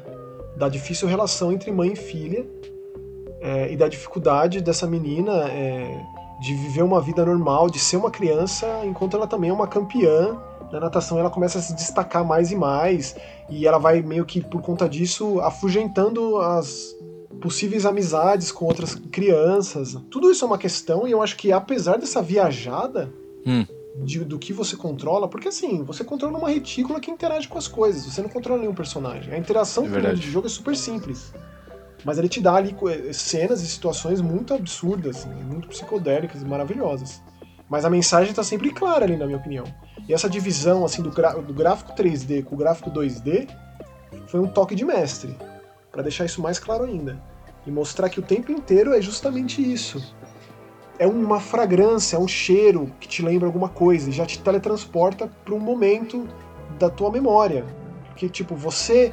O que, que é você? Você é todos os acontecimentos que te trouxe até esse momento. Você é formado por todas as memórias do seu passado que faz com que você queira ser, seja lá o que você quiser no futuro. Então ele, ele levanta essas questões, faz você pensar nisso. Por que, que você é assim hoje? Por que, que você é desse jeito que você é hoje? Verdade, verdade. Ele sempre. Por conta que lá na infância aconteceu esse tipo, sabe? Tipo, ele traz Sim. esse tipo de. Eu acho isso fantástico. né? Porque isso pode é, é, abrir uma porta pra alguém. Isso pode levantar uma questão pra alguma pessoa que joga um negócio desse. E o fato de ser um jogo de fácil acesso, que não é nada demais jogar, essa coisa Não, complexa não, dos então jogos. é, ele não é, de- é exato, exato, ele é um jogo, cara, Eu acho um geral assim. positivo, É, é, é, é, é. Eu acho realmente a Memoir Blue, ele é um tipo, não sei, fazia tempo, Maxon. Não sei se você tem essa impressão. Quando ele começou aquela essa leva de jogo indie, sei lá, 10 anos atrás, a gente começou a ter um monte de coisa diferente, umas histórias mais dramáticas e tal, tal, tal. Depois o indie virou o jogo barato, né? Assim, ele tem um monte de jogo que saiu com, sem uma pegada. O A Memoir Blue me trouxe um pouco dessa sensação dos indies de antigamente, entendeu? Parecia que eu tava jogando, sei lá. É, Braid, sabe? Jo- Jogando Braid pela primeira vez. É um negócio que, cara, eu não tava preparado pra jogar aquilo. Certo. Entendeu? É, sei lá, o Memoir Blue me trouxe isso. Eu não tava esperando. Eu não tava esperando muita coisa do jogo. Assim, não falei assim, ah, vamos jogar, beleza. Cara, começou o jogo, começa a história a desenrolar, dá aquela piração, e de repente quando eu falei assim, nossa, o jogo é isso? Que demais, cara. É, É. Pra mim foi isso. A sensação do começo ao fim. E ó, preciso dizer, Hum. Game Pass, hein?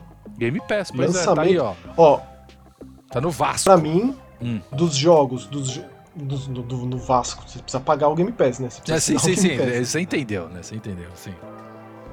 Pra mim, dos jogos melhores do ano foram todos lançados no Game Pass. No lançamento já tá disponível no Game Pass. Que é o Nobody Saves the World, Verdade. o Memoir Blue e talvez o Track to Yomi. Talvez, é, exato, exato, exato. Talvez Cuidado, é, é, porque, é, Weird West. Weird West, sim. Não, eu digo Track to Yomi porque eu joguei os, os primeiros capítulos, sabe? Na prévia, que inclusive a gente comentou no episódio passado. Sim, sim, sim, não, eu sei, eu sei, eu tô brincando. eu Aquele falei- jogo vai sair no Game Pass, cara. Então, tipo, por favor. E o Nobody Saves the World depois ele saiu nas outras plataformas também. É, e eu ainda, ainda acho que ele é injustiçado, ele não foi muito comentado, ele é realmente algo de, de surreal de bom. E eu fico revoltado com essas coisas, Spencer. Eu acho desonesto em muitos sentidos, sabe? Infelizmente é assim sempre, né? A gente fala, a gente pega jogos indies que, que ninguém nunca ouviu falar. Nobody Saves the World, a gente mencionou exatamente a mesma coisa, Max. É um puta de um jogo, já de um estúdio que já tem uma história. Esse aqui ainda não, é o primeiro jogo desses caras, mas, cara, lá. Os caras já tinham lançado uns jogos que já tinham feito um baita de um sucesso e o jogo simplesmente passou como fumaça. Ninguém falou dele. E o jogo tá ainda de, de graça, entre aspas, o jogo tá lá no Game Pass. É uma Exato. coisa complicada, é uma coisa complicada. Pois é. Mas esses são os jogos dessa edição do Mega Busters. Porque agora a gente vai pros comentários. Aê, Você parte quer boa, né, gente? Aquela parte delícia, sessão de cartinha. gostosa, Cartinha. feliz, Exato. feliz. Exato. Eu vou começar então com o primeiro Começa, comentário. por comentário com uma pessoa nova, nunca escreveu aqui, chamado Christian Nunca. Rivolter Bernauer. Quem será? aqui. Não Deve ser um sei. cara novo. Obrigado, tá, por, por acompanhar a gente aí, Christian. Noconoco. Noco, Noco, né? Não, detalhe, chama ainda de Christian. Christian, obrigado por estar por tá participando aqui, tá? Deixa um comentário aí se você tiver alguma opinião. É, vamos lá. No Mega Busters Awards desse ano, vocês vão, vocês vão precisar lançar, vão precisar lançar, tá foda, a categoria Batelis Best, só com jogos da Devolver. Olha, tá bem por aí, viu? Tá bem por aí. Ainda eu vou falar pra você que se você lançar o Batelis Best, ainda você vai causar briga, porque a Devolver normalmente lança uma quantidade de jogos de de nível elevado, ainda vai dar pau ainda. Certo, Max? ainda vai ter problema ainda. Vai, ser, vai ter é. injustiça. Mas ter, a categoria Devolver Digital faz muito sentido, Cris. Tem, Já tem. diria que é uma realidade. É, é uma, uma, realidade. Apesar exato. de estar no futuro, é uma realidade. É uma realidade. Valeu, Cris, pelo comentário. Nerval. Time Loader já está na minha wishlist. Weird West já era um jogo que eu estava de olho só pelo pedigree. Não estou me decepcionando, muito pelo contrário. Fazia tempo que um game não me empolgava assim. E bem que poderia rolar um especial de memórias e curiosidades sobre a E3 na época do que seria o evento. Uau. O momento que o Spencer compartilhou aí foi emocionante. Valeu. Daí mano. veio o Chris respondendo. Minha wishlist só aumenta a cada programa. Achei bem legal a questão de inclusão de PCD com time loader. Realmente, Cris. É, Cris, Obrigado pelo comentário, Neval. É, independente, é uma coisa que eu ia falar no programa anterior e esqueci. Independente do PCD, etc, etc, etc, Table Gamers, Time Loader você precisa jogar, Cris. É uma coisa que eu, eu acho que, oficialmente que, que, que, que, cara, que você vai adorar. É isso. E Time Loader ainda é tá no meu coração. Nerval. Isso aí. Meu também. Nerval, pode crer que na E3 a gente vai fazer isso aí sim.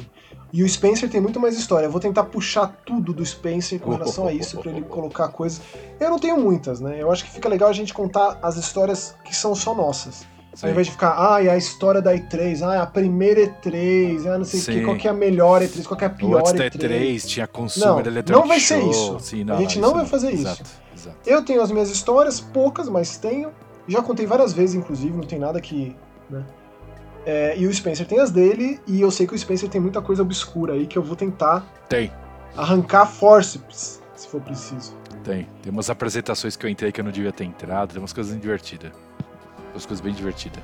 Mas aí fica pro episódio já virei, já virei GameSpot uma vez, e várias coisas divertidas. Várias coisas divertidas. Vamos lá. É... Outro comentário do, do Christian, do Chris. Também sofro com o esquema de tiro do Wild West. Vou usar essa sugestão de build que o Maxon deu, mas também estou amando o jogo. Não consigo parar, fico na, naquela só mais uma missão e quando vejo foram, foram horas. É, ele tem esse problema. e ó, Cris, o jogo é problema. grande, viu? É. O jogo é surpreendentemente grande. Ele, é, ele, vai, ele tem esse é, problema mesmo. Ele vai e a história é muito interessante. Esse é o grande lance. Eu diria, eu agora depois de tudo, que é a melhor parte do jogo para mim é a história, porque é muito intrigante, com personagens bizarros, com situações grotescas, muito inusitadas. É, e dentro dessa temática de, de Velho Oeste, tem muita coisa aqui que eu particularmente nunca tinha visto. Então, vai, não, não para de jogar, vai até o final, por favor. Lê o próximo dele. Mais um do Chris, Mega Busters é uma caixinha de surpresas mesmo. Maxon gostando de um jogo de corrida mais que o Spencer.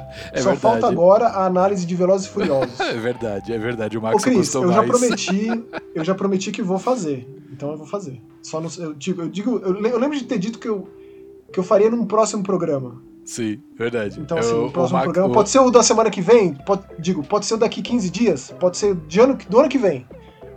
Mas vai acontecer. O Maxon gostou mais de, de, de Slipstream do que eu. Ainda real. tô jogando, ainda é. jogo. É. É, o Renan Costa, cara, cartinha, nossa cartinha marcada aqui, comentando. Uma hora e 16, preveja a chegada do metaverso do Megabusters. Meta Megabuster. Caraca, fica até difícil de falar, um trava-língua. É. É. É. é. Já, já, já tá acontecendo aqui. Já tá acontecendo. Tempo. Já tem. Já é, tem, já tem é. o jogo de corrida, exato. Itens a serem ticados, existe. A versão Exato. bizarra, o mundo bizarro, existe, existe com certeza. Sim. Ó, o comentário do Hendrick. Sweet Diogo, pô, Hendrick, você voltou, que alegria. Vocês lerem todos os comentários é uma das coisas mais maravilhosas disso aqui. Obrigado por todo o carinho. E novamente, ouvindo os anteriores, me deu vontade de relatar a história do primeiro console em casa. Opa, legal. Dois pontos. Meu pai comprou uma raspadinha para minha irmã que surpreendentemente veio premiada. Olha! Todos ficamos malucos, porém meu pai usou a grana toda para pagar as dívidas, exceto por uma pequena parte que foi convertida em um Master System com Alex Kidd in the Miracle World. Caraca, mano. Foi o único jogo que tivemos nele e carregarei para sempre as músicas cravadas em meu tanan, tanan, Isso aqui é, é, é, é coisa divina. Pô, Hendrick, obrigado aí por compartilhar sua história conosco. conosco. E, cara, abraço para você também, obrigado mesmo. E, cara, compartilha mais. Qual foi? Depois do seu Master System, o que, que você teve? Não, é Conta legal isso que você fez. Então, se você se sentir à vontade, quiser, pode comentar sobre qualquer episódio passado, no, no- É? nesse episódio aqui que a gente tá falando. É verdade, agora, a verdade. gente tá- É porque a gente não vai conseguir os, os comentários anteriores. Sim, sim, sim. Porque a Pode gente não comentar. volta nos programas passados, mas a gente faz questão e pode ser essa coisa retroativa, com certeza absoluta. A gente Be- exato, exato. 100% e o Chris respondeu você aqui, Hendrick. Que demais essa história, Hendrick, emocionante. Bem-vindo à família Megabusters. Puxa uma cadeira, pega um pedaço de bolo, que aqui todo mundo é de casa. Forte abraço, realmente. Todo mundo Realmente, de casa, o realmente. cheirinho de café, mesmo com um jogo, um jogo ruim, jogo bom, um jogo desgraceira, jogo triste, jogo feliz. jogo que- Ô, Maxwell, e o seu primeiro console oficialmente, qual que foi? Foi um Dactar? O que, que foi? Um Atari? Top game. Top, Top, game. game. Top Game delícia, tá. Era Cartinha Top da minha Game mãe. Atari, né? Top Game Atari, não Top Game Não, Top Game né? Nintendinho. Ah, Nintendinho, tá, tá, tá. É, Porque tinha o Atari também eu o Top tive. Game Atari. Eu nunca tive Game Atari. Eu jo... É. Ata- Atari eu jogava na casa do meu primo, assim Ah. como Master System também. Então, eu nunca tive nem Atari nem Master System. Eu tive o Top Game, com aquele avião na capa, assim, aquela coisa horrorosa. Sim, sim, eu lembro, é lógico. Sim, sim. Que sim. veio com Tiger L. Então, Fudido, assim, por é isso um que um já, nas- é, já nasceu o meu amor e ódio pro jogo de navinha. Aí. Já aí, Porque eu queria Mario. Mas, Mas- teve um jogo de navinha. É, mas o Tiger, mas veio com o Tiger, o Tiger L, porra. Apesar que É. o Nintendinho também tem uma puta leva de jogo bom, mas... E Sim. é engraçado, você começou com jogo de nave, eu também. Meu primeiro console foi um Atari 2600 Polyvox, Aham. e ele veio com Yars Revenge. Nossa, que beleza. Aliás, Pois Yars é. Revenge é um desses jogos que teve repaginação. Pois é. Que bela repaginação lá no Pois Live é, isso Arcade que eu ia PC. falar. Pois Putz, é. eu joguei muito aquilo. É Pois muito é. bom. A ideia do Yars Revenge é uma das mais legais ali, porque basicamente os jogos de Atari são, são poesia que transformam em programação de jogo, né? É Então, exato, tipo, é o cara uma- fazia é um uma- milagre ali no cartucho É um e dava milagre certo. acontecendo. É, milagre basicamente é acontecia. isso. Cara, Yars Revenge é do mesmo, do mesmo cara que fez o, o ET, né? sim, e ó, a coisa mais louca, eu- todos os jogos de Atari cabem num disquete de um quarto. Não, isso aí é. é- É, porque é muito pequeno, cara. A gente tá falando de jogos de bits. Howard nem Scott bytes. Warshaw, esse é o camarada, que inclusive veio pro Brasil, né? Recentemente aí. Pois é, pois é, olha só. É, Mas aí, aí do Top Game, do Top É. Game eu fui pro Mega, Mega Drive. Mega Drive, aí eu fui pro Master System. Fui pro Master System com. com. Hang-On e Safari Hunt na memória. Hang-On, cara. É. Putz, Spencer do céu. Eu comprei, comprei. Agora o meu primeiro cartucho é um dos melhores jogos que eu joguei na minha, joguei na minha vida, meu, Max. Adivinha qual que é o meu primeiro cartucho de Master System? É um dos É jogos Alien mais Storm? importantes, um dos jogos mais importantes que eu já falei nesse programa. Não, não. Phantasy Star falei 1, nesse Phantasy Não. Star 1. pro- Não, não, não, imagina. Melhor que Phantasy Star. Não é possível. Pra É, mim é o me- melhor jogo de Master System. Não, não. Melhor. Não, tudo bem. Tô falando. O jogo não era um jogo de Master System. Master System era um port. Pera, pera, pera. Você tá, você tá me perguntando qual foi o primeiro jogo que você comprou É, de Master System? exato. E ele é um port. Ele não é um jogo original de Master System. Ele é um port. Fantasy Zone, Não. Mais, California Games, muito, muito mais importante que isso. Psycho Fox. Não. Vou, Quem sei, vou né? falar. Outrun. Não. Puta, eu ia chegar nele, né, Spencer? E Outrun. Não, pô, você ia chutar 40 Depois de falar. Astro eu comprei- Warrior, comprei depois de falar Outrun. Castle of Illusion, depois de falar É, então, tá vendo? R-Type. Eu comprei talvez. OutRun porque eu adorava no arcade e aí eu ganhei é, tipo uns dois, três dias depois eu ganhei um, Shoplifter, Shoplifter, sei lá como fala. Que é maravilhoso. Cada um fala de um jeito também, maravilhoso. Sabe um jogo que eu gostava muito Hum. do, do Do Master? Penguin Land? Penguin, Penguin Land. Land, Aliás, tinha sim. muito jogo de pinguim, né? Eu Tinha. adorava. Tinha, verdade, verdade. Essa- aliás, essa história da gente falar sobre os nossos primeiros videogames também é muito interessante. E a gente vê nisso a oportunidade aqui nos comentários, né? Exato, aí ó. Sempre uma beleza. Então, quem chegou, quem chegou até a parte de comentário pegou essa parte de discussão dos primeiros jogos, primeiros consoles que a gente já teve. Não, é, é uma coisa à parte, né? É a gente legal, vai é falando parte, dos nossos sim. jogos, novidades, e aqui é um espaço excelente pra gente falar de retrô que a gente acaba falando lá nos aniversários, né? Olha o tanto de Exato. coisa maravilhosa que a gente falou hoje de, de, de Double Dragon, por exemplo. Double Cara, Dragon, é. Alicia Dragon. Aliás, vou falar, hein? O Double Dragon, Ah. é, além de. Além de. Tem, tem que falar, né? Além de Warriors ter, ter mudado muito ali, o Double Dragon é muito Operação Dragão também, né, Spencer? Sim, sim, sim, total, total, total. A galera lá da Tecnos, com certeza, curtia muito o Bruce Lee. Cara, aliás, o Bruce Lee ali, né?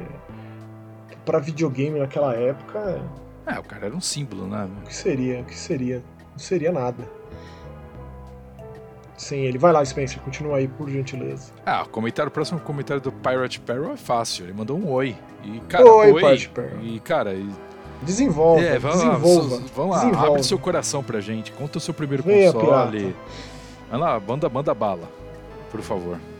Então já emenda o próximo do Chris aí, que... Beleza. Tá great, greatest Chris. hits do Chris. O Chris tá on fire. Tá, tá on fire, vamos lá. em maio teremos vários lançamentos incríveis, mas os meus três mais esperados são Evil Dead, que pretendo jogar com vocês, com total certeza. Sniper Elite 5, Amor no Coração Perfeito, eu também. Franquia que eu tenho um carinho enorme, grande parte por causa do Spencer e o aniversário do Maxon. Ah, maio é o melhor mês. Maio é o melhor Mas mês. é, é sempre um, um acontecimento memorável no mundo dos games. É engraçado que ele falou que ele, tá, ele fala dos três jogos mais esperados e ele só fala dois, né? ele só falou dois, eu não pulei nada.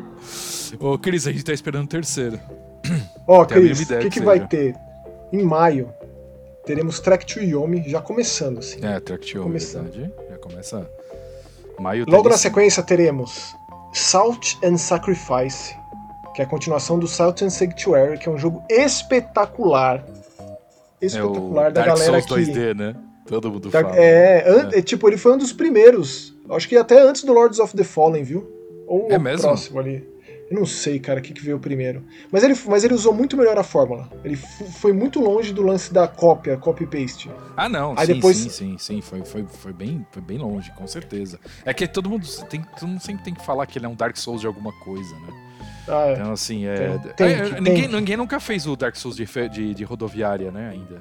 Tem que ter, né? Você sabe que vai ter logo mais, inclusive aqui neste, neste podcast, o É. Dark Souls de Tetris. Aguarde. Nossa, Dark Souls de Tetris. É que a Aguarde. gente lembrou dos Street Fighter de rodoviária, né? Dos Hadouken no alto, aquelas coisas e tal. É, o É. Yoga Flame, na, Yoga Flame na, na canela do Zangief rodando. Exato. Amava. Exato. Ó, Então aí depois faltam- temos o Evil Dead, aí tem esse, o- um dos que eu mais espero pra maio, que é o Vampire the Masquerade Swan Song. A gente vai ter um- alguns jogos aí. O Blood Hunt sai, inclusive, talvez a semana que sai esse podcast, o Blood Hunt, aquele jogo de Battle Royale de Vampiro à Máscara, grátis, no PC e no PlayStation 5. O, enquanto o, o, o Bloodlines, sei lá quando vai sair, o Bloodlines 2, né? Em maio a gente vai ter um outro jogo de vampiro que é meio nos moldes Life is Strange, mas é no universo do World of Darkness ali de Vampiro à Máscara, que chama Swan Song, que também tá sendo pouco comentado, mas eu tenho altas expectativas pra esse jogo. Vai ter aquele jogo, aquele Dark Souls brasileiro, Dolmen, sendo dia 20 Sim, de. Tommen, verdade. Aí tem também um- uma comemoração pra Pac-Man com o Pac-Man Museum. Ó, tem, um, Pac-Man tem, um, Museum Plus. tem uma notícia ter- de última hora mais aqui. coisa ainda, Max, né? tem uma notícia de última hora aqui. O quê? O filme do Mario foi adiado pra 28 de abril do ano que vem. Ah, aquele que vai ter. A Anya, a Anya- cara, a maior decisão, melhor decisão da história da Nintendo. Anya Taylor-Joy como Peach. Parabéns, Nintendo. Mas é Bom, isso, mas é isso. né? Maio vai ser um grande mês. Vai, realmente Mega vai. Busters contemplará tudo. Já dando spoiler, o primeiro episódio é, de maio do Mega Busters, Track to Yomi vai ser o grande lance, o grande jogo. Então, Maravilha. Lê o próximo Maravilha, comentário do né? Chris, então. Por favor. ó, o Chris veio aqui, ó. Vocês jogaram Far Changing Tides? Já te respondo. Não, porque não recebemos. Fui atrás, infelizmente não deu certo. Eu gostei muito do primeiro Far. Eu joguei ele na E3, conversei com o desenvolvedor e quando o jogo foi lançado eu joguei e amei de paixão. Imagino que esse Changing Tides seja ainda melhor. Aí você comentou aqui, ó. Apesar dele estar no Game Pass, eu vou jogar. Mas a gente dá total ênfase pros jogos que a gente recebe, Chris. Sim. Então. E pros jogos que a gente não acabou e quer continuar jogando, né? Tipo o Elden Ring, tipo, no meu Exato. caso. Não sei se o Spencer ainda tá com o Dying Light 2, mas eu tô intercalando a minha vida entre todos esses jogos, mais os vários jogos de terror e o- esses jogos muito grandes, né? Eu tô muito feliz de ter voltado a gostar de Elden Ring de novo, depois das frustrações recentes aí. Aí você comentou aqui, ó. Achei o jogo uma excelente mistura de beleza e melancolia, solitário mais belo. O controle do navio me lembra um pouco Lovers in a Dangerous Space Time, que é Nossa. maravilhoso, que é provavelmente um dos últimos jogos que joguei com meu pai, motivo pelo qual não desinstalo esse jogo do meu HD. Rapaz, Caraca. Cris, que coisa maravilhosa e triste. É um belo jogo submarino e o mundo precisa de mais jogos embaixo d'água. Com certeza. Mais uma pérola que só joguei graças ao Game Pass. Valeu, fio! Valeu, Joga o primeiro Far, Chris. Joga o primeiro, é realmente bom, cara. Eu acho que o, o subtítulo do primeiro Far é Lonely Sales. É isso mesmo. É Far Lonely Sales de 2019. Que beleza de jogo. E eu acho que aqui no canal do Joga TV, eu acho que eu fiz um vídeo. Na época que eu f- que eu tava fazendo vídeo de análise aqui das coisas. Hum. Eu acho que eu fiz sobre esse jogo aí, o primeiro Far. Mas o Changing Tides tá na minha listinha, assim, vou jogar. É, eu, eu, eu amo a nossa área de comentário. É... Eu vou ler o comentário de, de mais uma pessoa nova. Cara, Cláudio Bueno. Obrigado, Cláudio, por estar aqui Bem-vindo, comentando. Cláudio, volte Muito bem-vindo. Cara, é um prazer. Quiser também soltar, abrir o seu coração qual foi o seu primeiro console, primeiro jogo. Cara, vamos lá, a gente levanta essa discussão aí. Na área de Com comentários. É, Aí o Cláudio comentou: já chego dando like por influência do Nerval Filho. Nerval Filho, você, tá- você mora no nosso lado esquerdo do peito. Obrigado por indicar pros amigos aí. Obrigado, pessoal, sempre. É importante pra gente. Ótimo Mega Busters, como sempre. Muito bom. Abraços. Cara, é um prazer. Valeu, Cláudio. Valeu, Prazer. Cláudio. Obrigado. Aqui, ó. Aqui. Yuri Campos. É isso que eu já tô rindo. Porque Não, tem aqui é engraçado, porque isso aqui tem duas interpretações. Duas Exato. formas de você ler essa frase. Exato. Kingdom Hearts causa tensão entre os brothers. porém, ele não escreveu Kingdom Hearts, ele escreveu o acrônimo de Kingdom Hearts. Ele escreveu KH causa tensão É entre verdade. os brothers. KH, porque essa, a sigla, o acrônimo de Kingdom Hearts é KH. E isso é crítico de você É crítico, uma frase. é crítico. É. E olha o que, que você fez. São brothers enfesados, é isso que você tá querendo dizer aqui? é, pelo jeito sim. Que precisa cagar? É isso? Complexo, cara. Complexo. Ai, ai. Aí o Renan Costa colocou: ah, quanto, quando tudo parecia apaziguado. Aí o Cris veio, sempre haverá um pouco de discórdia no meio de tanto amor desses Esses dois. Não tô acreditando nisso. eu não tô lembrando a gente, a gente discutir. Ah, porque eu falei que eu prefiro mais que Final Fantasy. Deve ter sido isso, né? Porque é a Não, eu coisa acho que os você- dois gostam. Não, você falou alguma coisa desmerecendo os Kingdom Hearts. Ah, os que 33 não são os e um terço, É isso, os foi isso, 84,5,7 tá. Isso. Tá, entendi, tá bom. Que eu, eu acho que eu chamei de sub, subjogos. É, É, esse verdade. joguete aí, Joguete. você falou alguma coisa assim que me deixou um pouco, assim, desconcertado. Causou, causou é, estresse. O 300 Causou o estresse. 358 2 a galera fica meio assim mesmo. Eu acho isso ótimo. Eu acho isso ótimo. É, tá. Mas, mas fecha aí. fe- É, Cagar, cagar, Yuri. Cagar. Tudo culpa do cagar, Yuri. tudo culpa dele. Exato. É... Depois do Sifu é o cagar, Yuri. boa. Muito boa. É, se não me engano, aí o Christian comentou, é o último comentário, inclusive. Se não me engano, as cutscenes de Max Payne 1 são no esquema de quadrinhos ou imagens paradas. Em algum lugar que fizeram isso por falta de grana para fazer os vídeos das cenas. E esse estilo acabou se tornando uma característica e grande diferencial do jogo. Confere, Spencer. É verdade, é isso. Eu não sei se foi uma economia de, de, de grana, mas é realmente uma HQ. E. Cara, Max Payne é outro jogo que todo mundo tem que jogar. Principalmente Eu o acho que eu acho que isso é aquela ideia que a, a Remedy sempre teve, sempre colocou em todos os jogos do transmídia, né? É. De misturar o FMV com o quadrinho, com, com a série de TV. E, e faz disso. sentido até com o que o Chris tá falando, porque se os caras estavam sem grana, o quadrinho era o jeito mais barato de fazer, né?